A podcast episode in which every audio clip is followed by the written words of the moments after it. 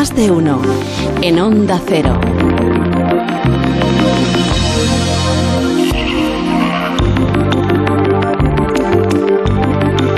El episodio de hoy de la historia de la medicina, Cancho nos quiere llevar a Tubinga. ¿No habéis estado? Sí. Tubinga es una ciudad de Alemania que está a orillas del río Neckar. Está a unos 40 kilómetros al sur de Stuttgart. ¿eh? Este es un dato de precisión. Y en su universidad hay una gran colección anatómica que alberga un ejemplo de un fenómeno médico extremadamente raro. Hoy en Historia de con Javier Cancho, la historia del expediente Müller. Año 1720. Un sacerdote visita el lecho de muerte de una mujer llamada Anna Müller. Cuando el cura sale de la estancia, en su rostro se aprecia un marcado gesto de consternación. El cura había palidecido, había quedado impactado por la confesión. Aquella señora nonagenaria que siempre tuvo buen juicio, aquella anciana le acababa de contar al sacerdote que estaba embarazada. Las últimas palabras que pronunció fueron para compartir una revelación incomprensible.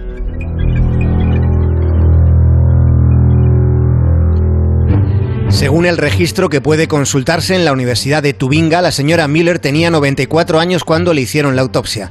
Cuando los médicos le hicieron la autopsia le encontraron un litopedio. Descubrieron que en su interior la difunta llevaba un bebé de piedra. Era un feto del tamaño de una calabaza que pesaba casi 4 kilos. Los doctores que abrieron a la señora Müller estaban ante un fenómeno médico muy poco común. El niño de piedra es resultado de un embarazo extrauterino en el que el feto, después de muerto, se calcifica con el paso del tiempo. En la literatura internacional durante los últimos 400 años fueron descritos menos de 400 casos.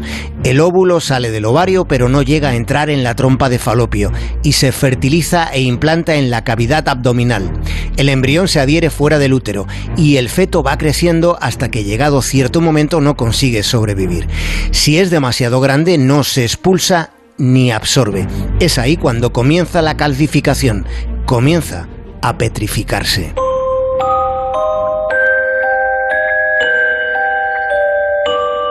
Anna Müller había llevado en su interior un bebé petrificado durante 46 años. Durante la mitad de su vida tuvo en su interior un bebé muerto hecho piedra. Ella sabía que el cadáver estaba ahí, ella lo sentía, pero no se lo dijo a nadie hasta su último instante, hasta su confesión definitiva.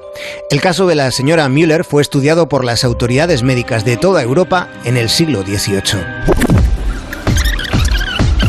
Die Eberhard Karls Universität Tübingen Aquí en la Universidad de Tubinga explican que tienen el litopedio mejor conservado del mundo. Llegan incluso a proclamar que no hay litopedio más hermoso que el de la señora Müller. Presumen del litopedio más antiguo en una universidad muy moderna.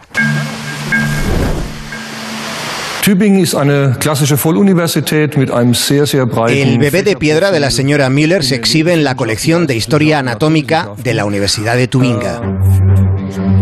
Allí pueden verse diferentes partes del cuerpo en un recorrido por las sucesivas épocas de la evolución médica.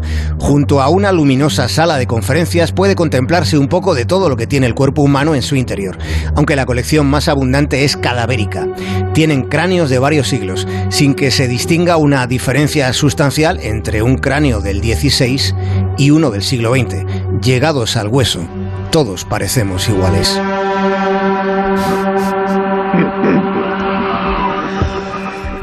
Luego te quejas del sudor. Qué curioso. me, he quedado de piedra. Qué mañanita me ha olvidado.